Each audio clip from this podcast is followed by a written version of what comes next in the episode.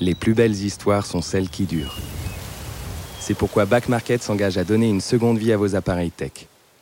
Smartphones, ordinateurs, tablettes, revendez ceux que vous n'utilisez plus et donnez-leur une chance de prolonger leur histoire. Estimez leur valeur sur l'application mobile et obtenez instantanément la meilleure offre de reprise. Back Market est fier de soutenir cet épisode des baladeurs.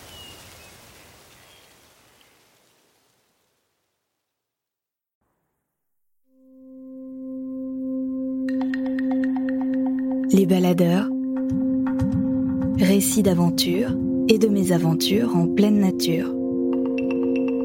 Une série audio du magazine Les Others. Attention, le départ est imminent.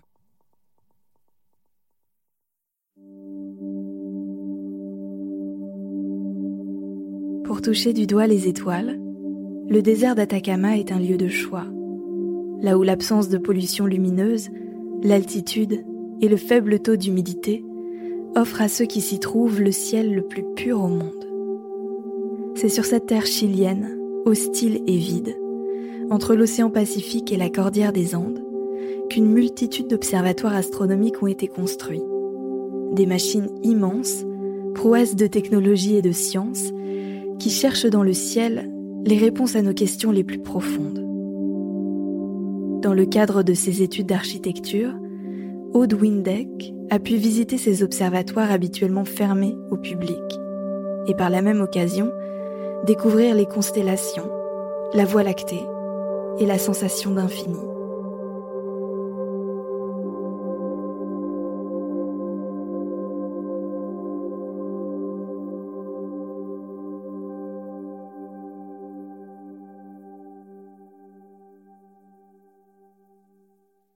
Le désert d'Atacama, c'est quelque chose qui a une grandeur qui nous dépasse tout de suite. J'ai l'impression, on sent qu'il y a une tension en fait énorme entre plusieurs forces qu'on ne peut pas détenir, qui nous appartiennent pas, qui sont pas humaines en fait.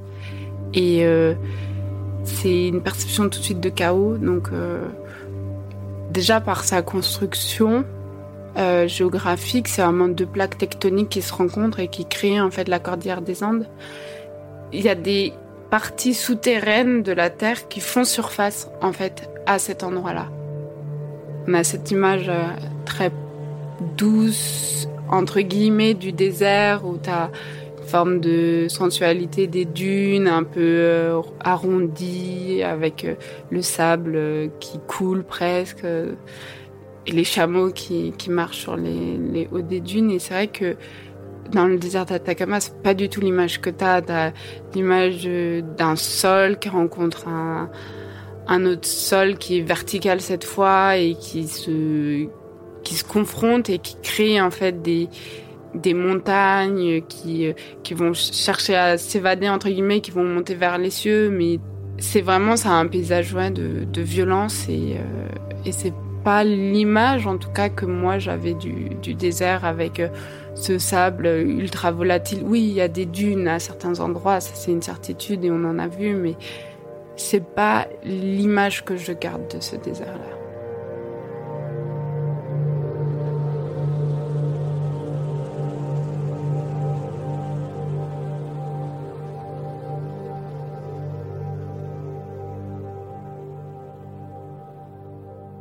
Ce voyage est venu jusqu'à moi quand euh, il a fallu, lors de mon cursus en école d'architecture, que je choisisse en fait une thématique sur laquelle je pouvais travailler en cinquième année. Et donc, euh, certains professeurs nous proposaient un certain nombre de thématiques. Parmi ces thématiques, il y avait euh, celle du coup d'Atacama aux frontières de la physique. Du coup, c'est au tout début du projet, il nous a, il a plus formulé en fait euh, ses attentes. Euh, on serait en fait en binôme ou en trinôme par site, euh, parce qu'il y a plusieurs sites d'observatoire, et chaque étudiant aurait son télescope à étudier dans son fonctionnement, redessiner les plans, chercher des informations scientifiques, etc. Et en plus de ça, on aurait chacun un phénomène physique à étudier qui correspondait plus ou moins au site euh, qu'on étudiait. Et donc j'étais avec une, amie qui était ma binôme. Et euh, on avait la responsabilité d'étudier euh, les ondes. Donc les ondes, c'est assez diverses. Et toutes les deux, on avait une spécificité d'onde à étudier. Moi, j'avais les ondes sismiques et ma camarade avait les ondes sonores. Et ce qui était intéressant, c'était de comprendre que on pouvait écouter le ciel en observant les variations lumineuses des étoiles. Donc on comprenait en fait les transmissions sonores et les transmissions lumineuses. Donc on était une, douzaine de jeunes avec euh, deux professeurs encadrants et une fille de notre promotion qui euh, servait de médiateur et d'opérateur technique.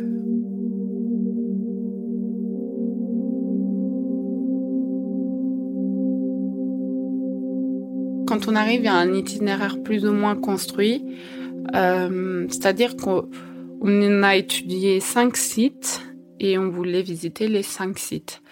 Donc les cinq sites sont répartis à peu près dans l'entièreté du désert. Donc on partait du, du nord du désert, donc San Pedro de Atacama, qui est quand même une ville assez fabuleuse et qui euh, est un point de départ pour quasiment tous les aventuriers du désert, je pense quasiment. En tout cas, c'est vraiment une ville euh, assez cosmopolite, étrangement. Et donc, on savait qu'à partir de ce point-là, fallait qu'on rejoigne les cinq sites.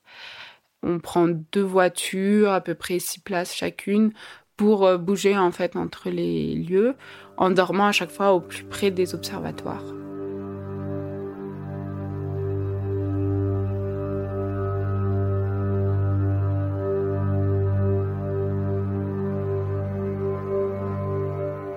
Chaque observatoire a ses spécificités dues à son à l'observation qu'il a du ciel ou aux divers appareils qu'il contient, etc. La plupart du temps, c'est un peu des, ils ont plutôt la forme de champignons, on va dire. Ils sont circulaires euh, de base et, en haut, il y a ce, cet énorme dôme de tôle qui s'ouvre. Euh, pour laisser euh, pénétrer la lumière euh, du ciel la nuit vers les miroirs. Il y a cette image ultra classique qu'on a des observatoires. Vous pouvez décrire les formes sont assez simples de manière générale, c'est des formes scientifiques, donc on va pas se perdre dans des arabesques ou je, ne saurais quoi dire, mais et la taille varie. Donc ce qui est intéressant, c'est que c'est qu'autrefois, on n'avait pas les moyens scientifiques et industriels de créer des observatoires euh, très grands. Donc, euh, on construisait des observatoires qui avaient des diamètres d'à peu près 6, 10 mètres, 15 mètres. Mais encore, je parle de l'observatoire, la construction au maximum, sachant que les miroirs faisaient entre 6 euh, mètres et... Allez, 2 mètres et 6 mètres, je pense, de, de diamètre. mais c'est vrai que maintenant, on crée des miroirs qui ont des formes beaucoup plus complexes et qui sont souvent composés de facettes comme les yeux d'une mouche en fait et qui permettent ainsi de mieux euh, observer le ciel. Donc on va chercher à atteindre des grandeurs euh, beaucoup plus conséquentes. En, en, ce moment, en construction, il y a des miroirs de diamètre à peu près 20 mètres, 22 mètres, donc c'est énorme. Et il y a certains télescopes qui vont fonctionner aussi en réseau à travers la planète. Donc malgré le fait que la planète tourne sur elle-même, avec la petite portion du ciel que chaque télescope pourra regarder euh, dans le coin du ciel, et ben on pourra suivre un astre, euh, par exemple, pendant euh, un tour complet de la Terre. Donc on peut, on a les moyens d'avoir des observations de plus en plus grandes par une mise en réseau, mais aussi sur une temporalité plus large.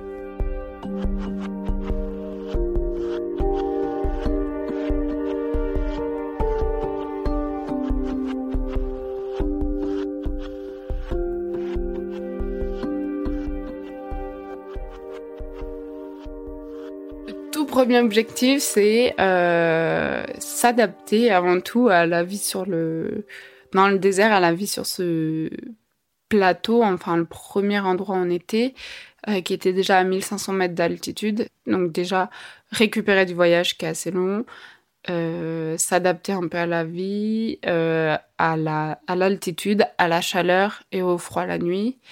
Et ensuite, premier objectif, bah, c'est le seul objectif physique qu'on avait qui était de monter euh, à l'observatoire de Alma, qui se situe à 5050 mètres d'altitude à peu près.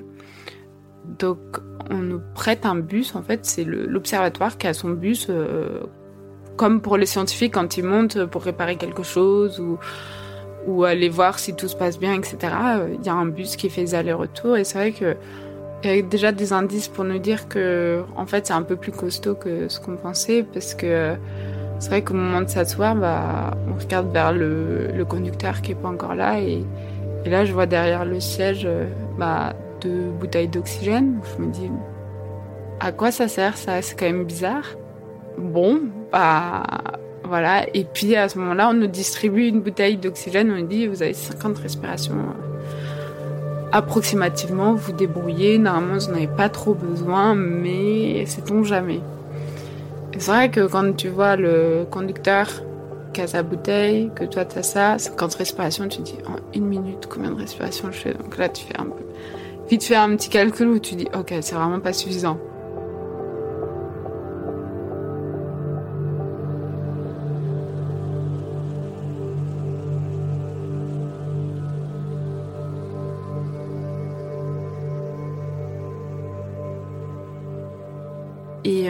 Et, c'est vrai que c'est assez perturbant parce que euh, bah, je suis assise dans le bus et, euh, et j'ai l'impression d'être vraiment contre mon siège un peu. J'arrive plus trop à bouger et puis j'ai envie de dormir et puis tout me fatigue et puis une heure une heure et demie de montée je pense. C'est quand même très rapide pour prendre à peu près 4000 mètres d'altitude ce qui est beaucoup trop il me semble c'est pas comme un alpiniste où quand il monte, en plus de l'effort physique qu'il fait, il va faire des paliers pour essayer de euh, compenser ce manque-là et continuer à pouvoir euh, fournir son effort physique. là, pour le coup, non. Puis le paysage euh, continue et tu sais pas ce qu'il y a en haut et t'as pas conscience en fait du, du paysage qu'il y a en haut aussi.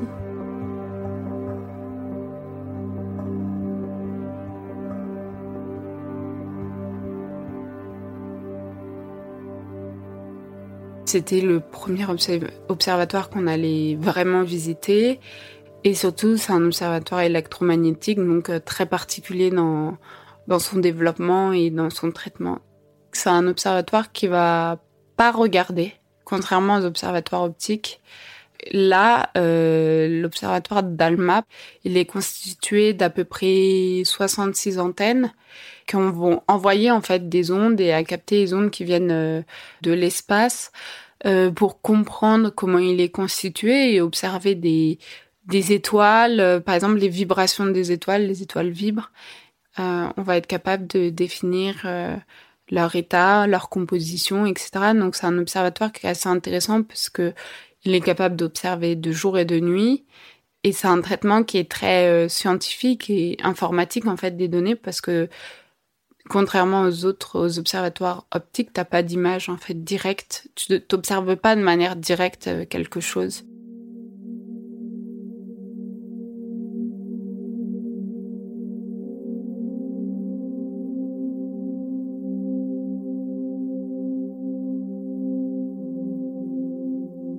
Le bus s'arrête sur le parking. Là, tu vois, euh, enfin, je vois euh, des antennes euh, qui font 20 mètres de haut, 25 mètres de haut, c'est déjà conséquent, mais c'est vrai que c'est des machines relativement petites, entre guillemets, pour observer le ciel, mais c'est la multitude qui en fait la force. Et à côté, tu as une, petite base de vie qui, euh, qui a air pressurisé pour que les scientifiques puissent respirer librement. Donc le bus s'arrête. Puis euh, là, faut, faut se lever, faut sortir et on nous dit allez-y doucement quand même. Ah, on est jeune, on n'a pas envie d'aller doucement, mais c'est vrai que je me lève une première fois et là, je, sens vraiment le, poids quand même du, manque d'air, comme si mes poumons étaient compressés et qu'ils pouvaient plus s'ouvrir. Et là, je me rassois, je me dis, ok, on va y aller doucement quand même. J'ai envie de profiter de cet instant, d'observer, de voir. C'est une fois dans une vie, donc euh, doucement et on profite. On se saisit de tout. Il n'y a pas d'horizon, quasiment pas, parce que tu es dans une sorte de cuvette, du coup, euh, entourée de, sommets. Et, euh, et en fait, c'est... Euh, du coup, la forme de la cuvette aussi aide à mieux capter les, signaux, etc. ton esprit sait que tu à 5000, mais tu, tu le vois pas. Tu vois pas le vide, tu vois pas, il euh, n'y a pas de question de vertige, il rien de tout ça. Tous ces observatoires ont été conçus par et pour des scientifiques. Euh, chaque élément dans la structure a, un but précis, que ce soit euh, soutenir un énorme, télescope ou pour le protéger du vent, le protéger des séismes, et tout ça, en fait, assemblé parce que c'est pratique, parce que c'est simple, parce que c'est efficace, euh, se retrouve euh, embelli par aussi l'environnement, en fait, qui participe, je pense, pleinement à entre la praticité et la beauté. L'échelle est quand même assez, enfin, la limite est assez faible. Et le désert est un, un bel écrin pour ces objets, en fait, de technologie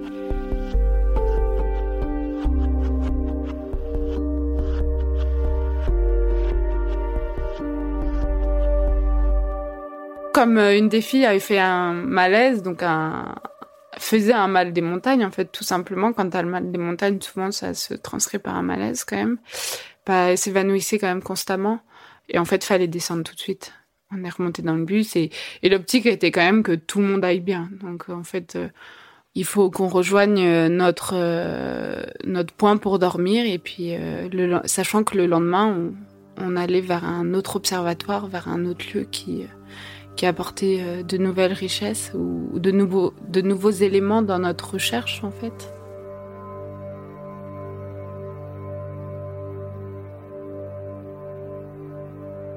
On arrive à Paranal en fin de journée. Donc le matin, j'ai quitté du coup avec tout le, avec tout le groupe du coup euh, la ville dans laquelle on dormait. Donc entre du coup San Pedro de Atacama et euh, Antofagasta, donc qui est vraiment la ville en, en bord d'océan. Euh, il y a vraiment ce phénomène étrange de proximité entre le, le désert et l'eau en fait, qui signifie la vie au final, et, euh, et, le désert qui est plutôt un endroit de mort. Et là, on, on prend la route pour aller euh, à Paranal, qui est une route qui va étonnamment vraiment sillonner euh, le désert entre plusieurs dunes. Et à un moment euh, il y a vraiment une sorte de pas de doigt et là je m'en rappelle très très bien. C'est on prend à droite.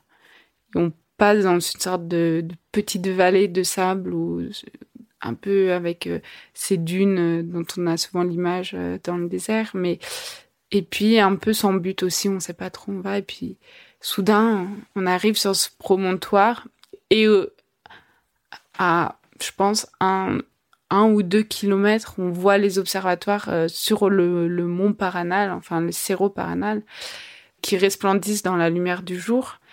Et puis euh, toute cette, toute la route, tous les souvenirs qu'on a de, de, cette journée, soudain prennent une autre dimension.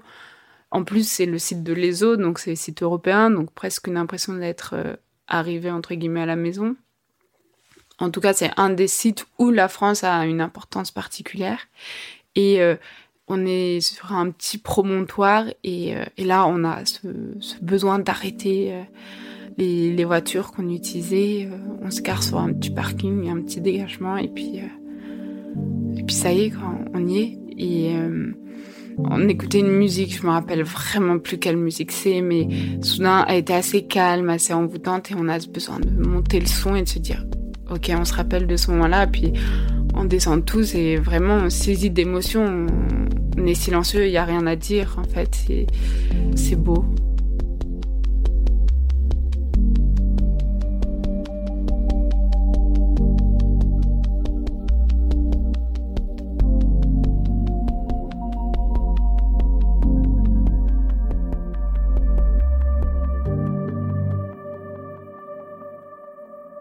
Au milieu de, ce désert, de toutes ces petites montagnes, de ces dunes, de, ce, plat, finalement, on arrive sur un, face à un élément où tu as la pointe d'une technologie euh, physique euh, qui est développée spécifiquement pour ce lieu-là. Donc c'est vrai que c'est assez exceptionnel euh, de voir que dans le monde entier, il y a plein de scientifiques qui travaillent sur le même sujet, comment observer les étoiles, et que toute cette technologie à la pointe qui met des années à, être développée se retrouve dans ce lieu où l'être humain n'a finalement pas tellement sa place, mais où la machine la, trouve complètement en fait. Et c'est vraiment étonnant de voir comment ces, ces, ces architectures-là sortent du sol en fait euh, pour pointer les cieux, alors que finalement c'est un endroit qui, qui a plutôt tendance à intérioriser ou à conserver en lui en fait euh, presque ses blessures et à rester silencieux en fait face au monde. Alors que finalement c'est le seul un des seuls endroits sur terre qui pose euh, l'énorme question de qu'est-ce qu'on fait ici et est-ce qu'il y a d'autres choses.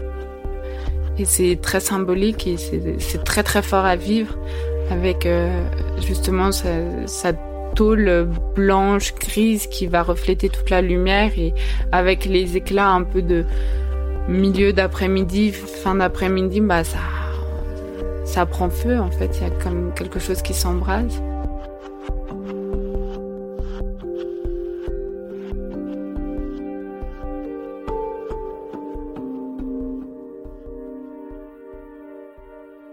Du coup, là, on est à Paranal, donc euh, les observatoires sont au sommet du cerro paranal et euh, la base vie au pied de ce cerro là en fait. Du coup, euh, j'ai passé une nuit euh, dans la base vie de, de Paranal. C'est une base vie qui a été conçue sur le sur le bord de, de la montagne et qui est vraiment très long et qui vient s'inscrire et creuser dans la montagne et profiter ainsi de l'air frais et ambiant en fait euh, de la terre c'est un matériau qui a une mémoire en fait et, euh, et, donc elle est plus fraîche la journée et plus chaude la nuit en fait. C'est un échange euh, de bienfaits thermiques.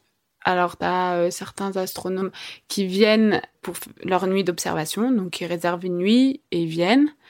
Et il y en a d'autres qui vivent dans cette base villa et qui servent à l'entretien ou qui sont des équipes constantes en fait qui travaillent là-bas et qui étudient des projets longs, des sujets longs. Et en fait, ils viennent, ils vivent à peu près sur euh, sur une semaine, ils passent cinq jours euh, sur site et deux jours au niveau zéro parce que euh, là aussi, en fait, t'es à peu près à 2500 mètres d'altitude.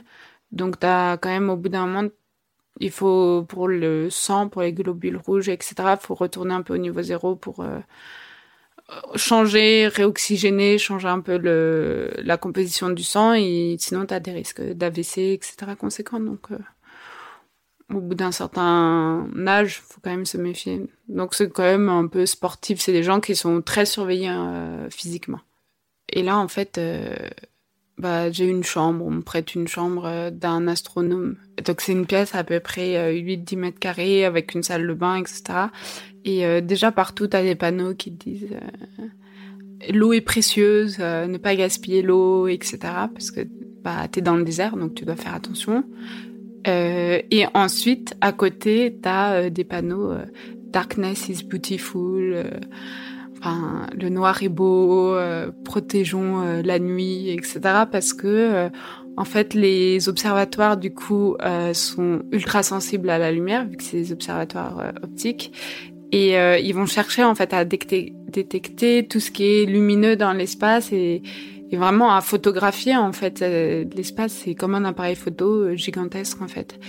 Et, euh, et du coup la moindre lumière pourrait être une perturbation pour l'observation. Donc c'est un bâtiment qui est déjà très fermé assez intérieur parce que tu es dans le désert et que tu reconstitues une manière de de vivre euh, normal dans un espace qui n'est pas fait pour ton corps et en plus, la nuit, t'as pas le droit d'allumer la lumière ou quand tu l'allumes, tu dois fermer tes fenêtres. Mais les fenêtres sont toutes petites, ça vraiment, t'as, dans la chambre que j'ai, t'as euh, une, une baie vitrée qui doit faire 60 euh, par euh, 270, je pense. Donc il va du sol jusqu'au jusqu'au plafond et 60 cm, tu passes euh, à peine. Et t'as euh, une autre fenêtre au niveau du, du plafond qui fait, je pense, 30 cm euh, de, large en fait et qui euh, court le long du mur. Donc tu as très peu d'apport lumineux en journée et la nuit, le... aucun rayon lumineux ne devait sortir du bâtiment.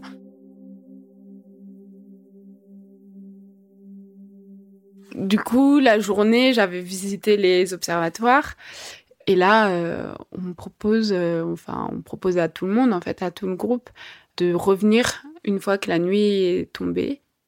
Et donc là, euh, c'est le moment du départ. Donc vraiment, c'est assez exceptionnel. C'est pas juste, je suis au bord de mon feu, j'entends le feu crépiter, je lève la tête, je vois les étoiles. c'est très beau, c'est très fort, mais là, c'est, on va voir une grosse machine et qui regarde le monde. Et ça, c'est vraiment une grosse excitation.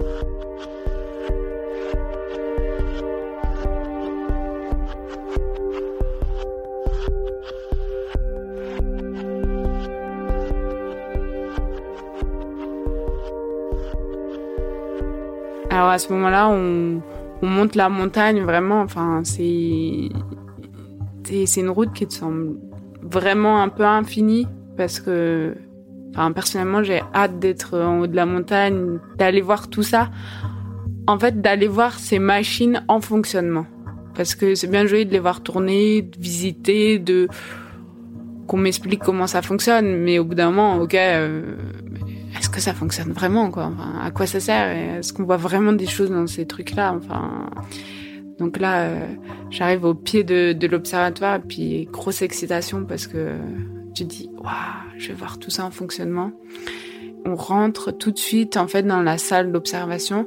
Donc, en fait, c'est, c'est des salles informatiques, euh, un peu l'image des salles geeks qu'on a tous avec des milliards d'écrans dans tous les sens, euh, des câbles partout et puis des, des gens, euh, qui, une forme d'excitation, de, il y a de l'énergie dans ces salles-là, des, des écrans qui s'allument, des, qui traversent des écrans, on comprend pas bien parce qu'on sait pas ce que c'est. Nous, on n'est pas experts, on lit pas euh, ces images comme euh, un scientifique peut les lire. Et donc ça, c'est la première étape, la première approche qu'on a, c'est euh, on allume tous ces télescopes, on voit si tout fonctionne, si ce qu'on a réparé dans la journée fonctionne, si les choses s'allument correctement. Ok, celui-là il s'allume pas bien, donc bah on pourra pas l'utiliser cette nuit-là. Tant pis, c'est comme ça. Euh, mais du coup, ça veut dire que demain en journée, on le répare. Donc voilà, du coup, tout le monde s'active parce que dans ces endroits-là, tu vis la nuit et tu dors le jour. Mais donc, tu as des équipes de jour qui vont entretenir un télescope. La nuit, tu observes. Donc, la nuit, tout est fonctionnel. Tout le monde, euh, c'est la journée, en fait. Donc, toi, tu sors de ta journée, tu es un peu fatigué, mais tu es super excité de participer à ça. Et de faire partie de ça au moins une fois dans ta vie, c'est assez exceptionnel. Et euh, après être entré dans cette salle-là, un homme, un scientifique, nous guide en fait vers euh, le plateau, là où il y a les télescopes. Donc là, je gravais un petit escalier. Je me rappelle, c'était, en fait, c'est des lieux qui sont conçus pour la nuit, donc sont le sol est bien orienté, tu sais où tu dois aller, etc. Personnellement, j'ai un vertige de malade et là, on nous a fait aller vers les observatoires par une passerelle à moitié dans le vide, surtout que bah t'es fatigué de la journée, t'es surexcité d'arriver au point, mais tu sais que bah t'as ta faiblesse humaine aussi, donc le vertige c'est pas trop ça, le vide, euh, voilà. Je savais pas si le sol était super bas ou pas, j'en ai aucune idée, mais en tout cas toutes les perceptions étaient un peu renversées. Et puis t'arrives sur la plateforme où tu vois le balai des, observatoires qui se met en route, il tourne, on vérifie que tout tourne bien, les portes s'ouvrent, euh, la tête, entre guillemets, du télescope va s'orienter dans le ciel selon le bon angle bien voulu, et puis soudain, quand on est sur la plateforme, on voit euh, quatre lasers d'un télescope qui surgissent comme ça de manière ultra soudaine, comme si... Euh, en fait, c'est un peu étonnant comme sensation, t'appuies sur un bouton et t'as les lasers qui, qui montent, en fait. Bah là, c'est le fait de pas avoir l'action, j'appuie sur le bouton, j'ai les lasers qui vont vers le ciel, t'as l'impression que c'est une, microseconde, mais t'as le temps, ton œil a le temps de se saisir de cette seconde-là et de dire ok, c'est allumé. Et euh, t'as quatre lasers verts, du coup, ils sont plutôt couleur néon en fait, et qui, euh, et qui pointent euh, dans le ciel quatre étoiles en fait imaginaires, parce que c'est c'est ces lasers-là qui vont permettre en fait de créer un repère pour se fixer sur le bon astre. Et comme notre Terre tourne, l'axe bouge tout le temps. Donc essayez de euh, rester concentré sur cette partie-là du ciel euh, qu'on observe.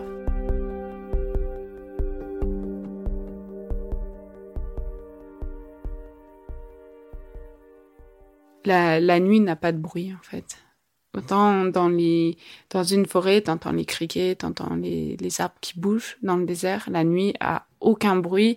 Les télescopes font du bruit forcément parce qu'ils bougent, parce que c'est de la mécanique, donc il y a des éléments qui font un peu de bruit, mais étonnamment tout est trop silencieux.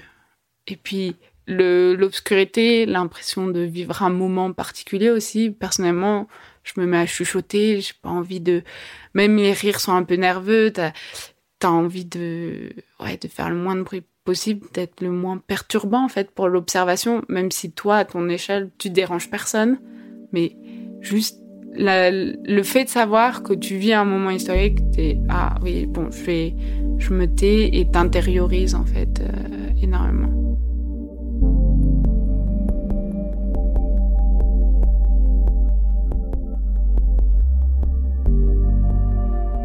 Le ciel est assez fabuleux parce que euh, du coup ça faisait quelques jours qu'on était dans, dans le désert et euh, on s'était un peu plus habitué au, au, fait de voir la Voie lactée, voir les beaucoup plus d'étoiles, etc. Et, euh, et du coup l'œil s'habitue et donc il va plus percevoir les éléments, il va plus pouvoir euh, déconnecter les taches lumineuses, apprendre quelques repères aussi par exemple on demandait à chaque fois aux astronomes de nous dire euh, et ça c'est quoi? Et ça c'est quelle constellation? Donc tu apprends le chaque le sac à charbon t'apprends euh, voilà plein d'autres phénomènes qui font que euh, finalement ce ciel tu t'en saisis aussi mais du coup tu le regardes différemment.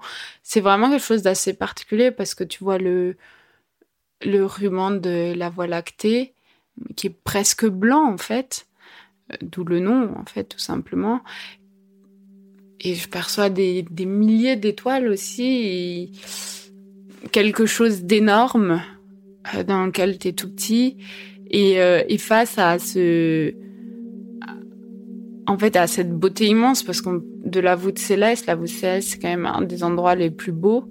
Euh, aussi du fait qu'on puisse pas l'atteindre au final, ou que ce soit très difficile de l'atteindre et de le connaître. Euh, il y a toutes les notions poétiques et les images en fait qu'on a dans notre cerveau par rapport à ça. Et dans tout ça, t'as ces énormes euh, lasers verts qui montent. Et comme le ciel est un bleu sombre, très obscur, pas réellement noir, que t'as la voie lactée qui est presque blanche, que tu as les étoiles qui sont entre du jaune, du blanc, du bleu un peu aussi. Et tu as ce vert qui apparaît, tout se chamboule. Et tu comprends que euh, les lasers pointent vers l'infini. Mes yeux, en tout cas, sont pas capables de dire, OK, ils sont, ils se touchent jamais. Mes yeux, ils les montrent comme euh, se rejoignant un point mais mon esprit est quand même capable de concevoir le fait qu'ils sont tout le temps parallèles. Et, euh, ça, c'est assez fabuleux.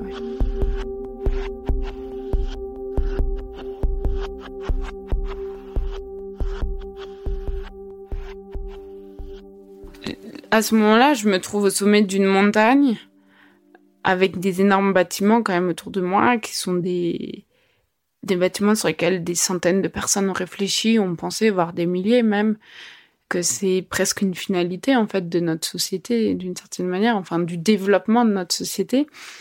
Et on observe cet inconnu euh, qui est le ciel et la voûte céleste. Et, euh, et c'est vrai que c'est quelque chose qui, qui personnellement me fascine depuis toute petite et je pense fascine des, des milliers de gens. Je, je me sens vraiment minuscule et un, presque un sentiment, oui, religieux, on peut le dire comme ça, euh, de l'infini. Que tu sois croyant ou pas, ça reste quand même euh, pourquoi le monde existe, reste une vraie question. Euh, et personnellement, c'est cet endroit-là, on dit souvent que le désert par son infini te fait te recentrer sur toi-même, bah c'est vraiment ça que tu ressens en étant dans le désert et face à ce ciel exceptionnel qui est un des plus clairs du au monde finalement. Du coup, j'intériorise tout, tout devient intérieur et t'as cet énorme débat face à toi et c'est dur de mettre des mots sur ce que tu ressens parce que euh, ouais, c'est sentiment de d'être minuscule, sentiment d'appartenir aussi à un groupe, parce que euh, sur Terre, t'es pas un seul, on est des, milliards, et que en fait, face à toi, il y a aussi euh, il y a l'entièreté de la nature, euh, tout ce qui est euh, planète, l'infini de notre environnement, de l'espace. On n'a jamais, on connaît pas les frontières de cet espace et, et en fait, c'est assez amusant, c'est que si on n'était pas humain, limité dans notre corps, on verrait à l'infini, on verrait tout ce qu'il y a. En fait, il y aurait plus de questions.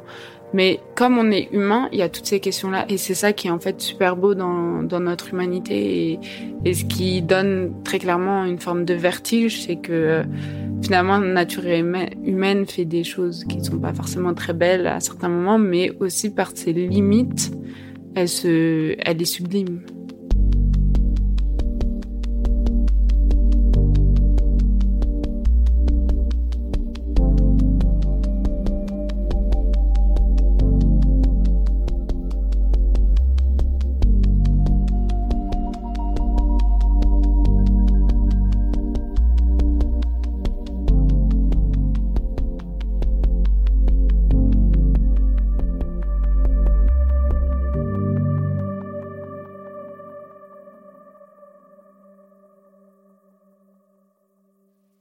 Les Baladeurs, une série audio du magazine Les Others.